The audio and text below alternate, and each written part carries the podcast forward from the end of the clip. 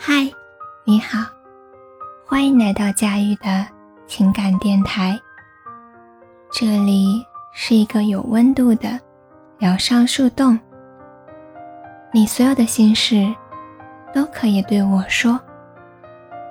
希望在每一个睡不着的夜晚，我的声音可以温暖你。早上收到一条红包退款到账的通知，点开来看，是昨天发给妈妈的生日红包过期了。这已经不知道是第几次发的红包被原路退回了。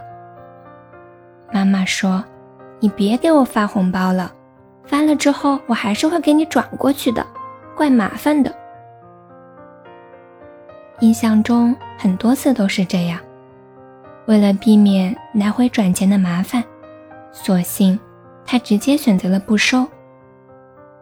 时间长了，我们潜意识就会认为这些表达好意或者是感恩的事情，做不做都无所谓。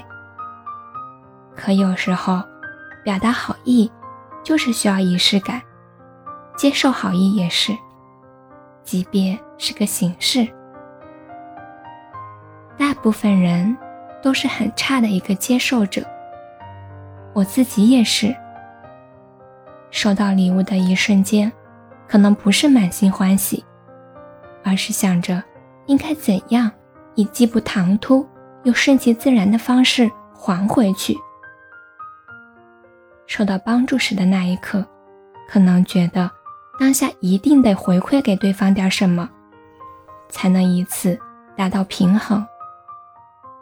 因为总觉得接受别人的好意就是欠人情，接受的多了就还不清了。木木的男朋友跟她吵架了，理由是过分计较。男朋友说，每次节日礼物，他总要挑选几乎同等价位的礼物送给我，一起出去吃饭要 A A，即便坐公交。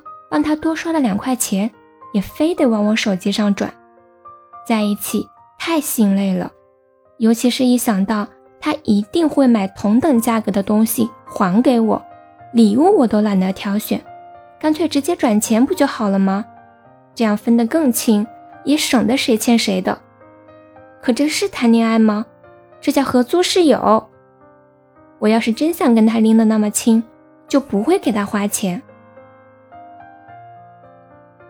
其实，木木之前谈过一次恋爱。他跟前任刚在一起时，也没有太计较钱的事儿。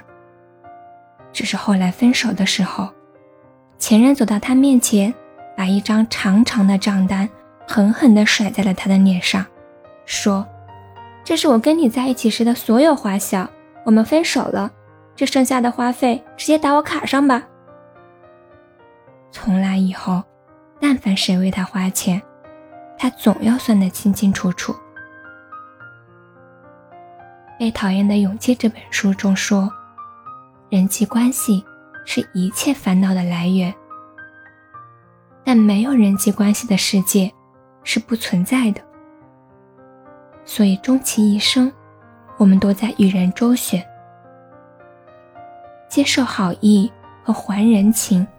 是与人来往的双向过程，你来我往，才让我们彼此麻烦，成为对方不可或缺的一部分，也让我们成为社会交际网中不可缺少的一环。